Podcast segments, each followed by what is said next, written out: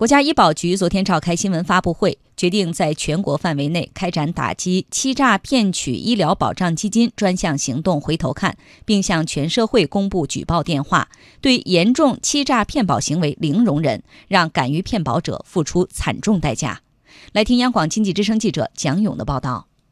今年九月，国家医保局联合卫生健康委、公安部等四部门，在全国范围内开展打击欺诈骗取医疗保障基金专项行动。这是国家医保局组建以来第一个专项行动，也是医保制度建立以来第一次专门打击欺诈骗保行为的全国性专项行动。专项行动开展以来，锁定一批线索目标，查处一批违法违规行为。比如，吉林省长春市对七百六十一家存在违规行为的定点服务机构予以解除医保服务协议、停网整顿等处罚，拒付违规金额一千多万元。浙江省约谈参保人员四百多人次。近日，媒体曝光了沈阳两家医院骗取医保基金，目前相关部门已依法传唤相关人员二百四十二名。沈阳市医保服务中心两名工作人员与两家医院内外勾结，涉嫌职务犯罪，已经移交沈阳市纪委监委调查处理。国家医保局监管组牵头人黄华波昨天说，骗保案件手段猖獗，性质恶劣，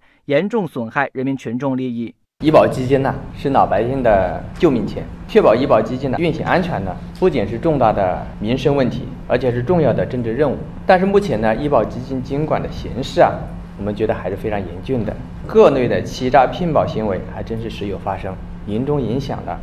基金的安全，也损害了人民群众的这个切身的利益。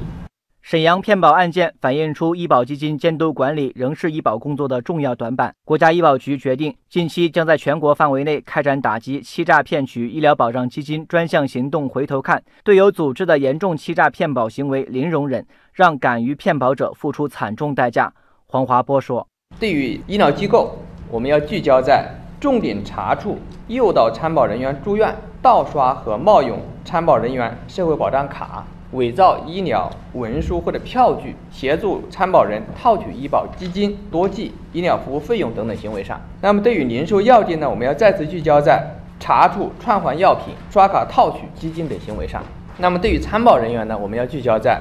重点查处通过票据作假。骗取医保基金的行为上。此外，为畅通欺诈骗保举报渠道，国家医保局向全社会公布了打击欺诈骗取医疗保障基金举报电话：零幺零八九零六幺三九六零幺零八九零六幺三九七。